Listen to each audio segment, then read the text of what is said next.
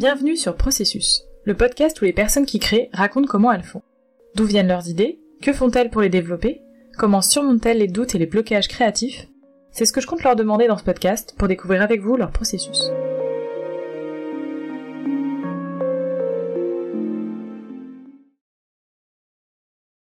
Dans cet épisode, Roman Facerias Lacoste, auteur, compositeur et réalisateur son, nous parle de son processus. Roman a notamment réalisé une fiction sonore intitulée Hôtel Gorgias, qui a remporté le prix Radio France de la Révélation Podcast de l'édition 2022 du Paris Podcast Festival. Je vous recommande l'écoute de cette fiction, d'autant que cet épisode va contenir des éléments clés de l'intrigue. Alors, je suis pas réalisateur dans le sens où euh, je, je réalise pas de choses euh, visuelles déjà. Donc, euh, ouais, on va dire que je suis réalisateur son.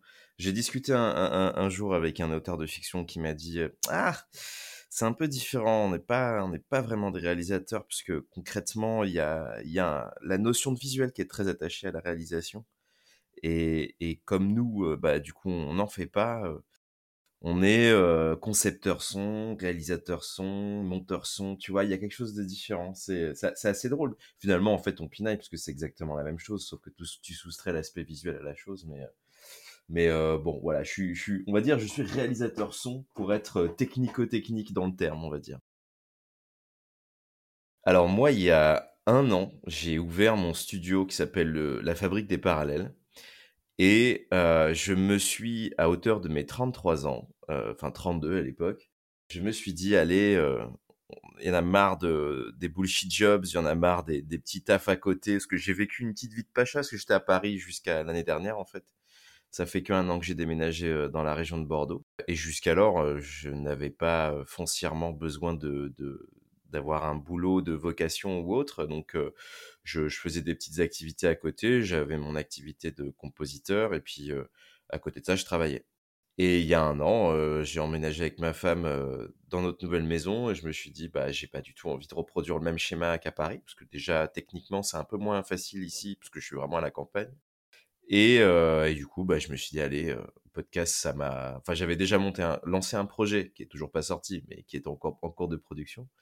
Euh, et je me suis dit bon bah on va on va taffer dedans quoi. C'est devenu le nouveau phare en fait en, gros euh, euh dans dans mon quotidien et, et ouais depuis euh, je bosse je fais du podcast euh, de marque. J'en fais à titre marque blanche, c'est-à-dire que je ne le fais pas à mon nom.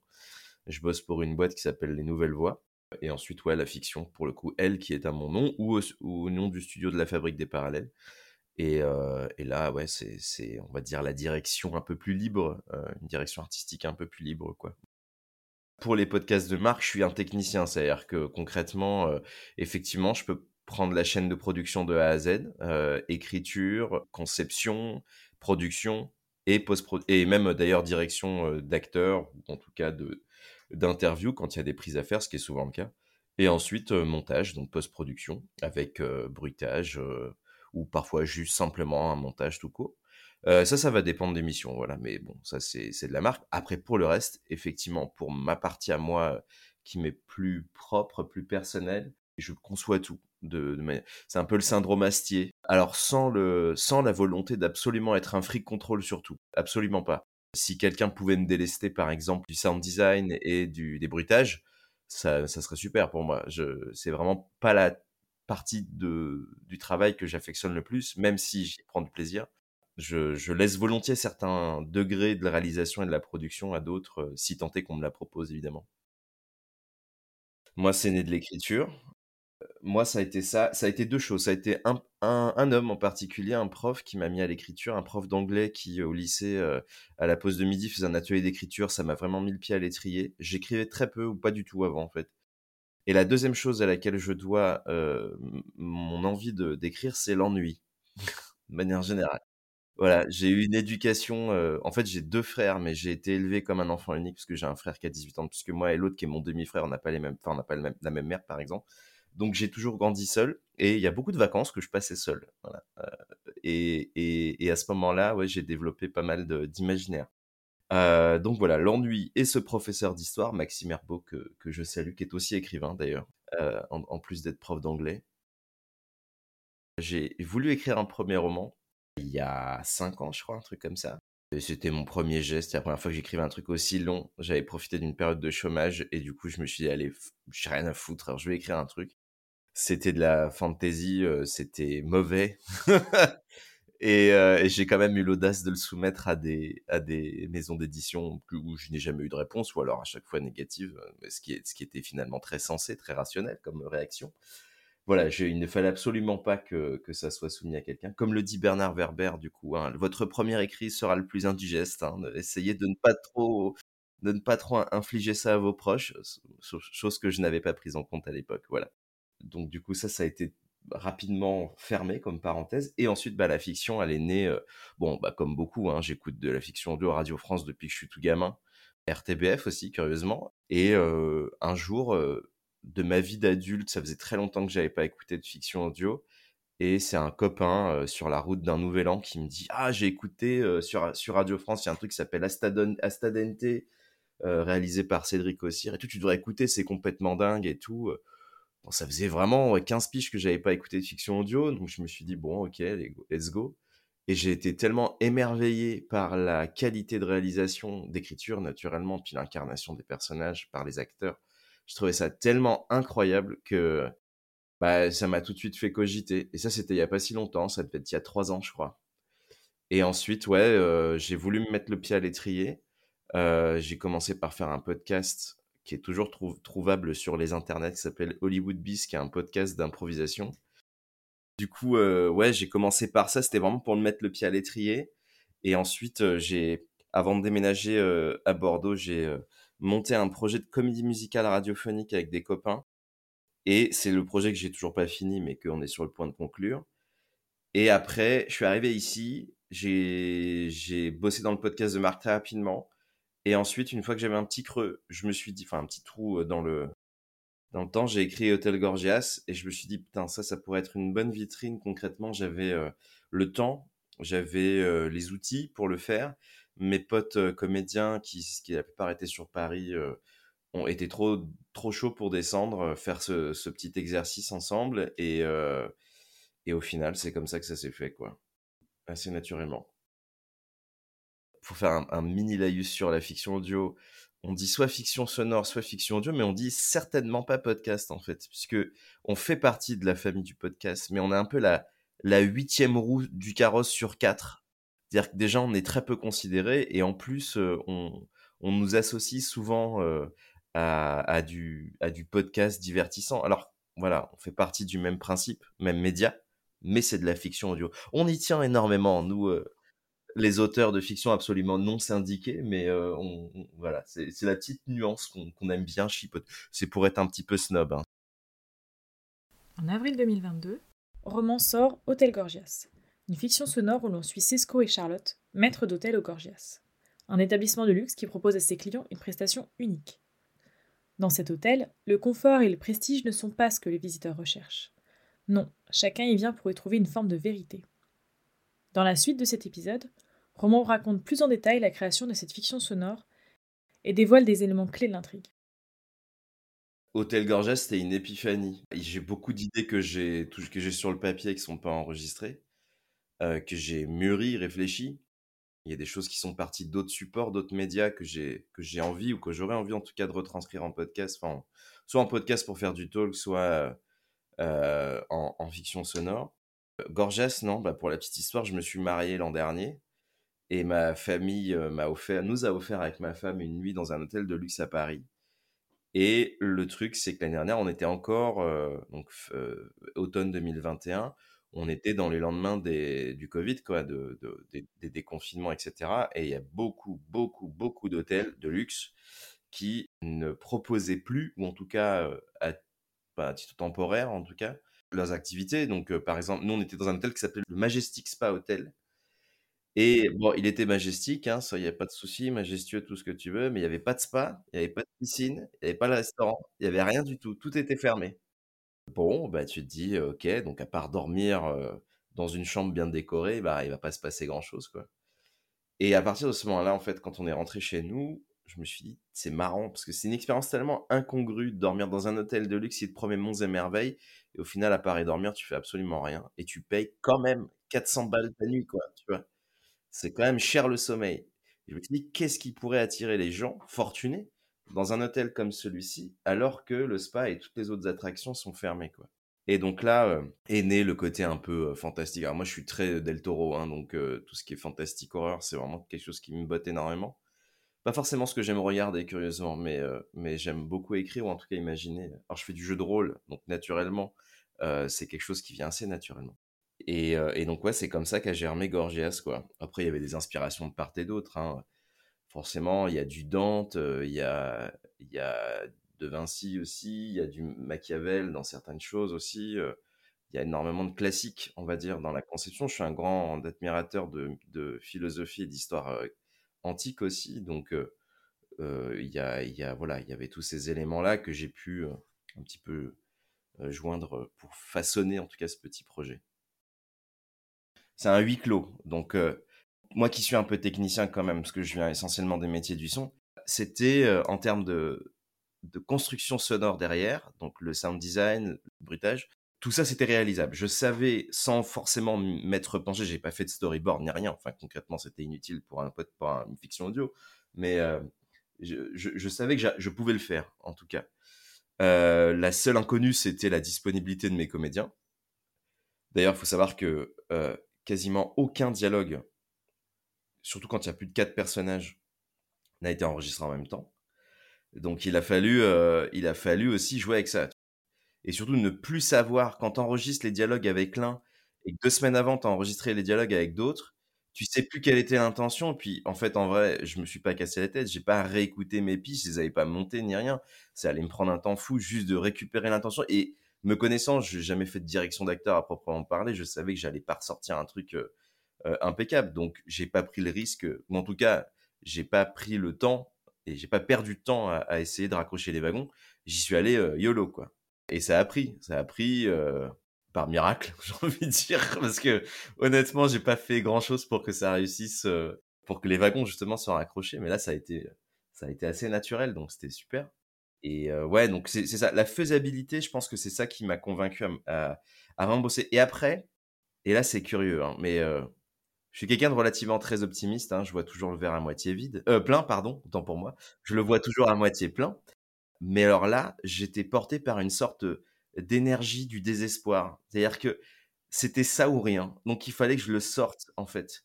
Et il fallait que je le sorte, que ce soit, on va dire, le plus propre possible, parce que la perfection n'existe jamais dans ce, métier, surtout dans les métiers artistiques. Et ouais, il fallait que ce soit le plus propre possible. Donc, il fallait être consciencieux il fallait y passer du temps.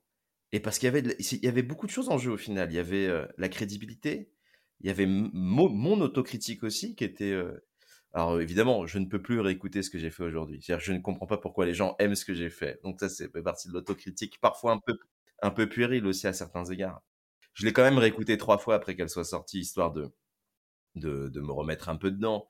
Ne serait-ce que parce que, tu vois, tu essayes de capturer aussi l'ambiance pour euh, éventuellement écrire la saison 2, des choses comme ça. Donc, naturellement, tu te reprends à écouter ce que tu as fait. Voilà, donc la faisabilité, euh, et il fallait, il y avait un enjeu, il y avait un enjeu professionnel, voilà, une sorte de vitrine professionnelle qui me, qui me tardait en tout cas de, de, de, sortir et de, et de présenter.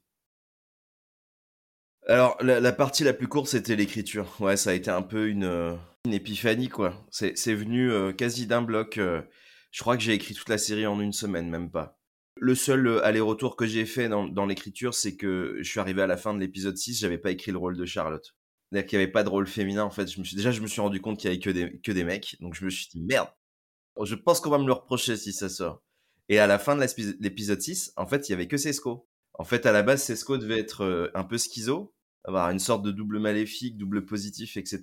Et, et ça marchait pas. Enfin, je, j'étais arrivé à la fin de la série, je me suis dit, c'est marrant parce que euh, mon, but, c'était, ce qui a été le fil d'Ariane dans l'écriture, et ça c'est très important quand tu fais de la fiction audio, c'est la, transparence. C'est-à-dire en gros vraiment euh, euh, créer un lien, une passerelle entre l'auditeur et le récit. Et parce que comme tu te soustrais du visuel, eh ben il y a des choses que tu dois. Moi, je voulais pas de voix de narrateur pendant l'épisode, donc du coup il faut, n'y a pas de didascalie à narrer, et il faut des yeux qui découvrent aussi. Et c'est comme ça qu'est née Charlotte, en fait. Mais donc moi, à la base, je voulais, que ce soit la schizophrénie de, de Cesco qui, euh, nous permette de, poser des questions et, d'aller chercher des éléments de réponse. Mais ça marchait pas. C'était trop intellectuel, c'était un peu trop pompeux et parfois ça tournait en rond. Donc euh, c'est d'un commun accord avec moi-même, je me suis dit je vais créer un nouveau personnage et, euh, en plus bah, tant qu'à faire qu'il soit féminin, ce qui me s'y à ravir puisque du coup ça m'a permis de tuer Cesco à la fin parce que je suis un de ces auteurs qui tue ses héros et du coup de voilà d'éventuellement penser à une suite avec un autre personnage lead et ça, c'était très important parce que moi, je suis très fan, très admiratif des, œuvres anthologiques. Et voilà, je trouve que souvent, il y a des séries que j'aime énormément qui se perdent deux, troisième saison. Moi, j'aime bien qu'on garde le même thème, mais qu'on explore d'autres, arcs narratifs. C'est, ça qui me plaît, voilà. Et donc, bah, ça m'a, ça m'a permis d'ouvrir toutes les portes que je voulais ouvrir, quoi, quasi, on va dire. Et donc, voilà, nickel, ça a été parfait pour moi. Ça a été ça, mon fil d'Ariane. Ça a été clôturer la saison 1 c'était clôturer et, et, être transparent avec l'auditeur, qui découvre en même temps qu'un des personnages de l'histoire découvre. J'ai écrit l'œuvre toute seule, tout seul, pardon. Mais une fois qu'on a commencé les enregistrements, donc Alexis et Inès qui jouent respectivement Gustave et Charlotte, qui sont en couple dans la vraie vie et qui sont venus en même temps du coup enregistrer chez moi. Euh, qu'on a on a fait des, des lectures hein, du, du scénar, ils les avaient lus avant et tout, et ils avaient tiqué sur un truc en particulier, c'était avec le personnage de Kaplan, euh, le, le, fait qu'il soit un gros pervers et que il euh, il appâte des jeunes filles pour les pousser au crime, etc., pour qu'ils puissent les sacrifier. Bon, c'est vrai que hors du contexte comme ça, ça paraît complètement le fait. Bah, en fait, en gros, il faut savoir, ça c'est déjà un peu touchy, c'est un peu, c'est un peu dark, hein, euh, concrètement. Euh, on est sur quelque chose de très noir. Mais c'était plus que ça encore avant. Euh, c'est que vraiment, en gros, il y avait un jeu malsain que j'avais installé entre Kaplan et ses victimes, qui, qui, faisait presque une tirade entière de, de Cesco, et, et, et, Inès, qui joue Charlotte, du coup, ça lui allait pas du tout. Vraiment, euh, on faisait des lectures et elle se sentait pas bien euh, parce que c'était vraiment en interaction avec Charlotte, avec son personnage, que qu'on dévoilait ce pan de l'intrigue et et ça lui ça lui plaisait pas du tout et, et donc on a on a retravaillé ce passage là, on l'a poli, euh, enfin on l'a pardon, on l'a un peu édulcoré entre guillemets. Mais voilà, c'est la seule retouche concrète qu'on a fait au texte. Après, bon, à part des appropriations de langage, et de dialogue, euh, ce qui n'est pas considéré comme de l'altération, et eh ben bon, ça allait tout droit quoi. Euh, donc pas le temps finalement d'y réfléchir. Je me suis pas trop laissé le temps d'y revenir et je pense que ça a été aussi ça qui a fait que ça a pu rouler et ça a pu être assez fluide. Non, là où je me suis arraché la tête, c'est dans le montage, ouais. Bon, euh, déjà, il y avait j'ai passé un temps interminable à nettoyer toutes les pistes euh, parce que j'ai pas enregistré avec les mêmes micros, puis j'ai pas enregistré les mêmes fois, en fait, les mêmes jours. Chaque comédien a une voix différente. Enfin bref, c'était une horreur parce que plus jamais je recommencerai ça. Euh, j'ai vraiment passé, je pense, une semaine à nettoyer. Euh, j'avais, je pense qu'il y avait 6 heures de rush. J'ai passé une semaine à tout nettoyer. Et ensuite, après, j'ai trié. J'ai eu une connerie monumentale. Hein. Mais je voulais que ce soit propre parce que je me suis dit, si jamais je prends une piste et que après 3 heures de montage, ça me va pas, faut que j'en prenne une autre et j'aimerais, qu'elle soit propre tout de suite. Donc voilà, j'ai perdu du temps avec ça. Erreur de débutant, voilà, à ne plus jamais, plus jamais recommencer. Et ensuite, euh, bah, ça a été sur certains épisodes, je crois que c'est le 3 ou le 4. Non, c'est le 3 quand euh, ils, font euh, les paris dans la salle d'observation. Ça, je crois que ça a été le pire passage à monter. Parce que c'était le, le, plus cheap en termes de sound design. J'ai chopé une vieille banque de sons de, de, de soirée. De Diablotin Alors, les Diablotins, c'est nous qui les avons fait. Ah, d'accord. oui, après j'ai accéléré, tu on a fait des, on a fait des petites voix, c'était très drôle. Mais euh, non, dans la soirée, euh, ouais, c'était le, les bruits d'ambiance derrière, tu sais, les gens qui parlent, qui chinent et tout. Euh, c'était horrible parce que parce que je pouvais pas le faire tout seul. Une fois que tous les comédiens étaient rentrés chez eux, je pouvais pas le faire. Et du coup, j'ai dû choper des trucs sur Internet et je crois que j'ai passé, j'ai épuisé Internet à, à trouver des sons d'ambiance de, de, de soirée. Et je crois que j'ai passé deux jours entiers à faire ça. Et ce genre de petits détails à la con qui m'a exaspéré. Il y a des moments, je, je partais de chez moi. J'allais courir euh, ou, ou, j'allais faire des courses, sachant que j'avais pas besoin de faire de courses. J'y allais parce qu'il fallait juste que je me concentre sur autre chose. Ça me rendait complètement dingue d'aller chercher le détail parfait que je n'ai jamais trouvé au final parce que j'ai pris la moins la moins pire. Hein. voilà, que, que ce que je pouvais trouver. Mais ouais, ça, ça a été le, le côté où bah, quand t'as pas de gros moyens de production derrière, bah, tu fais un peu avec ce que t'as. Et parfois, ça fait un peu de cheapos. Et il y, a des, des petits côtés que je ne dévoilerai pas de la série, euh, où j'ai dû, euh, voilà, j'ai dû tricher un peu, j'ai dû faire un peu de, de trucs un peu pas, pas très quali, quoi. Mais des fois, j'essaie de le maquiller pour faire en sorte que ça s'entende pas. Donc la série est sortie le 17 avril. Je voulais la sortir le 10 avril, mais j'avais un autre j'avais un pote, euh, un pote, un, une relation professionnelle de fiction sonore qui s'appelle Mehdi Bayad, euh, qui pose sa voix en tant que narrateur dans la série. c'est un, monsieur que que j'admire énormément, qui sortait sa série le 10 avril, et je ne voulais pas lui faire euh, de, de gêne, on va dire. Et donc j'ai décalé d'une semaine, et ça tombait très bien parce que j'avais un, job en fait qui démarrait, j'avais un plan qui démarrait le, le 10 avril, je crois. Enfin, la série était prête hein, dans tous les cas. Et donc, je me suis dit, comme je la sors pas le 10 avril, je vais enregistrer un teaser, parce que je n'avais pas prévu de teaser initialement. Et, euh, et donc, j'ai sorti le teaser le 10 avril, et la série est sortie, elle, entièrement le 17. Pour la petite histoire, le jingle de la série était initialement le jingle d'une autre série. Euh, alors qui n'était pas de moi pour le coup, c'était des potes qui montaient un podcast sur la roue du temps, la série là, euh, qui était sortie sur Amazon et qui faisait un podcast de, commentaires en fait. Euh, donner ces trois gros fans de la série euh, qui se réunissent euh, toutes les semaines du coup pour débriefer des épisodes qui viennent de sortir. Alors ils avaient fait un peu les choses à l'envers. Eux, pareil, hein, ils se sont lancés dans le podcast comme ça, hein, sans, vraiment réfléchir. Et ils m'ont demandé de faire le jingle après avoir fini la première saison. Voilà. Donc du coup, c'était un petit peu un coup d'épée. Bon, ça, ça m'a laissé le temps. En tout cas, ils m'avaient pas foutu la pression. Ça, c'était l'aspect pratique. Et, euh, et du coup, je leur ai proposé ce, ce, ce jingle-là, cette intro, et euh, c'était trop sérieux pour eux. Et ils me l'ont dit très honnêtement, ils disent c'est super, mais c'est trop sérieux. Enfin, nous, on se prend pas au sérieux. Si on a un truc comme ça, on, les gens vont nous prendre pour des, des dingues et, et on n'est pas des dingues. Du coup, euh, je leur ai sorti un autre jingle, un peu plus taverne, on va dire, et ça a mieux marché. Et, et, moi, je me suis dit, bah, je vais garder ça. Et c'est vrai que ça m'a beaucoup plu. Puis à cette époque-là, j'étais déjà en train d'écrire, enfin de monter euh, Gorgias. Il fallait que je réfléchisse à l'identité musicale et sonore. Et, ça tombait bien, quoi. Il y avait ce côté euh, puissant dans le dans l'intro, euh, ce, qui, me bottait bien, parce que ça reflète un peu l'univers euh, de Gorgias, quoi. Alors, dans, dans les codes, cette intro, elle ressemble à ce que tu peux composer quand tu fais de la musique pour de la pub. C'est que c'est un jingle qui dure, euh, je crois, il dure moins de 30 secondes. Dans les codes, ouais, euh, quand tu fais des, des jingles de, de pub euh, ou, quand tu fais des jingles de, de, films institutionnels, des choses comme ça, souvent c'est le, le timing que tu as hein, pour faire un, jingle. Et il faut raconter une histoire dans ce jingle-là. C'est-à-dire qu'il y a une évolution, il y a un début, il y a une fin, avec une, un climax généralement à la fin du, deuxième acte. De, c'est trois actes qui durent 30 secondes en tout, mais à la fin de la, deuxième partie, il faut que tu aies une montée en puissance pour après finir en apothéose, etc. Donc ces codes-là, en fait, euh, de structure, je les ai adoptés pour, euh, pour ça, pour ce jingle-là, parce qu'il fallait que ça soit parlant. Et après, non, bah moi, dans ma ligne euh, musicale, je voulais que des instruments du monde entier. Donc j'ai pris, j'ai pris un violon chinois, je crois, pour faire le...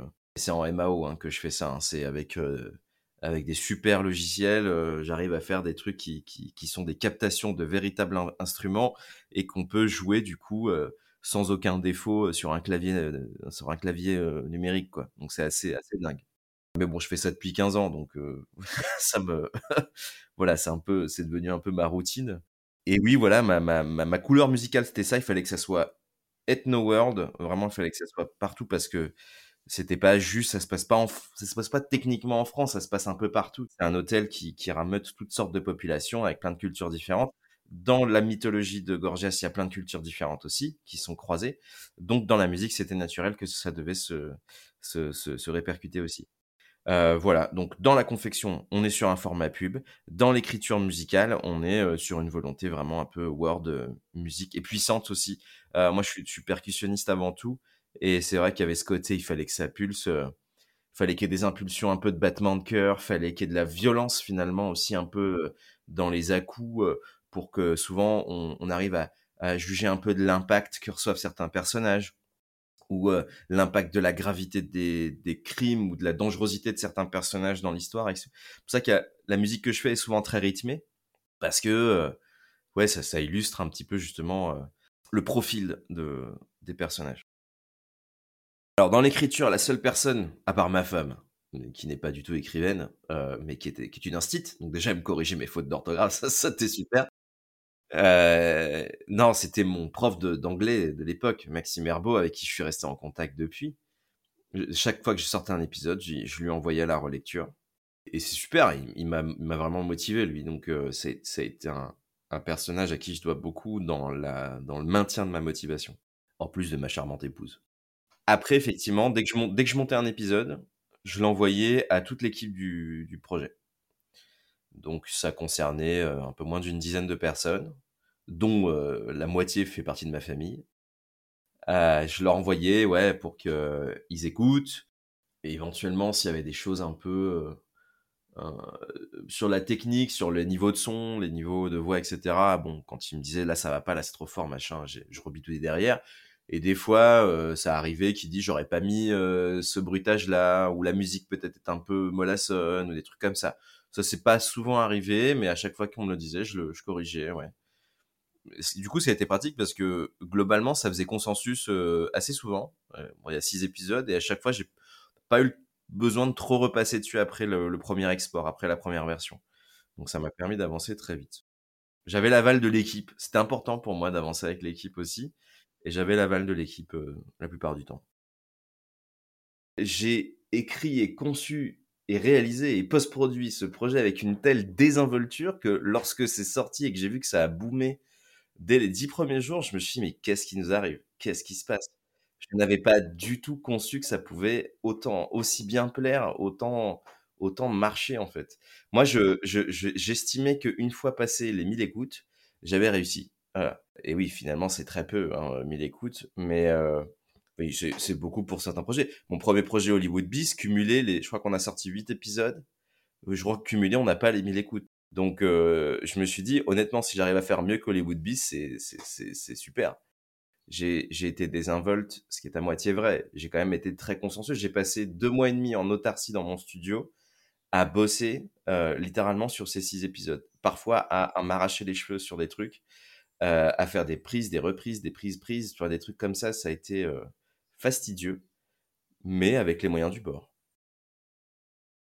Pour la technique, justement, l'enjeu, c'est d'essayer de trouver une production, de trouver des financements pour euh, justement euh, déléguer cette tâche technique qui, qui, qui pour moi, euh, du coup, me permettrait de ne plus me focaliser dessus, de toujours la superviser, mais pas d'être aux manettes, quoi. C'est quelque chose que j'aime faire, mais c'est pas quelque chose qui me fait, bah, qui me fait vraiment apprécier le travail j'ai pas le sentiment d'avoir accompli quelque chose de dingue quand j'ai monté euh, un épisode. J'ai juste l'impression d'avoir euh, traversé une épreuve. Donc euh, oui, ça, évidemment, l'enjeu, c'est de trouver des financements pour être accompagné dans la post-production et, d'avoir un débruitage correct, sachant que je voudrais toujours garder une partie sur la, enfin, la mainmise sur la musique, par exemple. Mais bon, tout cet aspect technique montage, c'est quelque chose que je, je céderais volontiers. Ensuite, la deuxième chose, c'est pour l'écriture, du coup. Alors, je pense que le véritable tour de force de Gorgias, c'est d'avoir été hyper provocateur. Euh, d'avoir vraiment fait des, comment dire, des, impacts scénaristiques, enfin, parler de, de, sacrifices organisés, des choses comme ça, euh, euh, dans un programme tout public, en, mettant, en, mettant sous le projecteur des personnages horribles, surtout les personnages secondaires, hein, les Caplans et autres, sans, sans rentrer dans le morbide, euh, dans la contemplation du morbide, parce qu'au contraire, on, s'en protège, on, essaie de maintenir un écart, une distance. Ça, ça a été le véritable tour de force que déjà je dois entretenir pour la suite. Et ensuite, euh, aller peut-être parfois pas forcément plus loin, parce que le but c'est pas toujours de faire exploser le cadenas, mais euh, mais d'aller frôler d'autres horizons, euh, parfois un peu euh, un peu provoque toujours. C'est c'est ça qui est intéressant avec le fantastique au final, surtout le fantastique horrifique, c'est que souvent tu vas aller chercher quelque chose un peu de sournois et tu vas arriver à le travailler jusqu'à ce que la, la petite clochette qui va, qui va résonner quand la limite sera dépassée, et eh ben jusqu'à ce qu'elle commence à frémir un petit peu quoi. Être vraiment pas pas être borderline parce qu'encore une fois, mon but c'est pas d'être salace, ni morbide, ni rien, mais c'est de trouver, heu, un élan de divertissement dans quelque chose qui va chercher un petit peu, heu, dans les tripes, heu. Pas pour Gorgias, pour l'univers de Gorgias, c'est tout mon enjeu d'écriture à ce niveau-là. Heu, non, moi je suis dans dans mes maîtres, bah, Damasio, c'est celui qui, en auteur français me me permet aussi, de me projeter beaucoup. Là, en ce moment, je lis, heu, je rattrape, heu, Philippe Cadic avec les Le Maître du Haut Château, heu, qui m'inspire énormément pour un projet que je suis en train d'écrire aussi. Après, moi, suis un j'ai une formation d'historien et je trouve mon plaisir de lecture dans les manuels d'histoire, personnellement. Donc là, typiquement, heu, le dernier récit qui m'a fortement inspiré, c'est La vie d'Alcibiade. Bon, voilà, pas ça va parler à personne, en tout cas à peu de monde, mais c'est un personnage de la Grèce antique, qui a été le premier er heu, espion de de l'Occident, en fait, en gros, qui était un Athénien, qui a qui a qui a travaillé pour le comte d'Athènes, hein, qui était un sénateur et qui a été, heu, ensuite, heu heu, banni, honni en tout cas d'Athènes. Il allé trouver refuge chez les Perses, ensuite ensuite il est revenu en à Athènes, puis après il est parti à Sparte. Enfin bref, voilà, que des trahisons dans tous les sens. C'était un double agent, on va dire, au IVe siècle avant Jésus-Christ et je trouve ça, heu, voilà, ça c'est le genre de d'épopée, heu, de personnages qui me plaisent énormément et je m'en inspire beaucoup. Je pense que longtemps, on fait beaucoup de choses, on se cherche, hein, dans tous les cas et ça c'est quelque chose qu'il faut entretenir. C'est un un travail permanent de se chercher. La quête, heu, s de sa propre vérité, c'est quelque chose de à la fois d'inquiétant, mais surtout de très enthousiasmant, quand quand les choses vont bien. Heu, donc se sentir à sa place quand on fait quelque chose, heu, déjà c'est la première chose qui t'encourage à à avancer.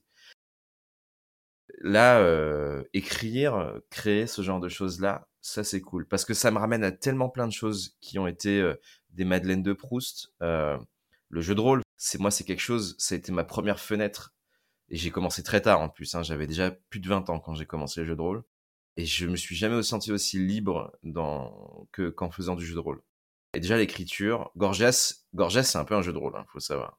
Dans l'écriture des personnages, heu, dans dans dans la narration, heu, la succession des scènes et cetera, ça fait un peu jeu de rôle. Action et conséquences, toujours, ça c'est très jeu de rôle. Donc ouais, là, je me sens au bon endroit. Il y a ma femme qui me soutient beaucoup, heu, mais dans le bon sens. C'est-à-dire qu'il y a des choses qui la dérangent quand quand je travaille sur des des créas, il y a des choses qui la dérangent qui ou qui lui font ni chaud ni froid, on va dire. Il y a vraiment des choses où elle me dit: «Là là, c'est sympa, là, c'est bien, faut que tu creuses», heu et donc là, ça me permet d'y aller. Aussi, il y a y a un peu le regard des autres au final, même si on on crée pour soi, ça faut le garder, c'est précieux. Le regard des autres, il est important parce que normalement, quand tu le proposes, c'est concrètement, tu as envie que les autres te regardent. Il y a quelque chose de très, heu, narcissique à l'intérieur, ce qui est assez assez sain aussi, hein, finalement, dans l'équilibre, heu, mental. Moi, heu, j'ai par exemple dans ma famille, j'ai, heu, mon père et mon frère qui sont dans la musique et le jour où j'ai dit à mon frère aîné, heu: «Je fais du podcast», il me dit: «Ah OK, c'est bien». Je crois qu'il savait pas trop ce que c'était en vrai et donc du coup, je lui balance un truc, heu, c'était mon tout 1er podcast perso, fais j'avais fait un épisode qui s'appelle «La candidature» où en gros, c'était mon CV en podcast et je lui fais écouter, le truc il fait 12 minutes et là mon frère lui c'est un musicien, hein, c'est un compositeur de musique la 1re chose qu'il me dit, il fait: «C'est bien mais c'est trop long, faut que tu fasses 3 minutes max». Parce que lui, pour lui, dans sa tête, il avait le format radio.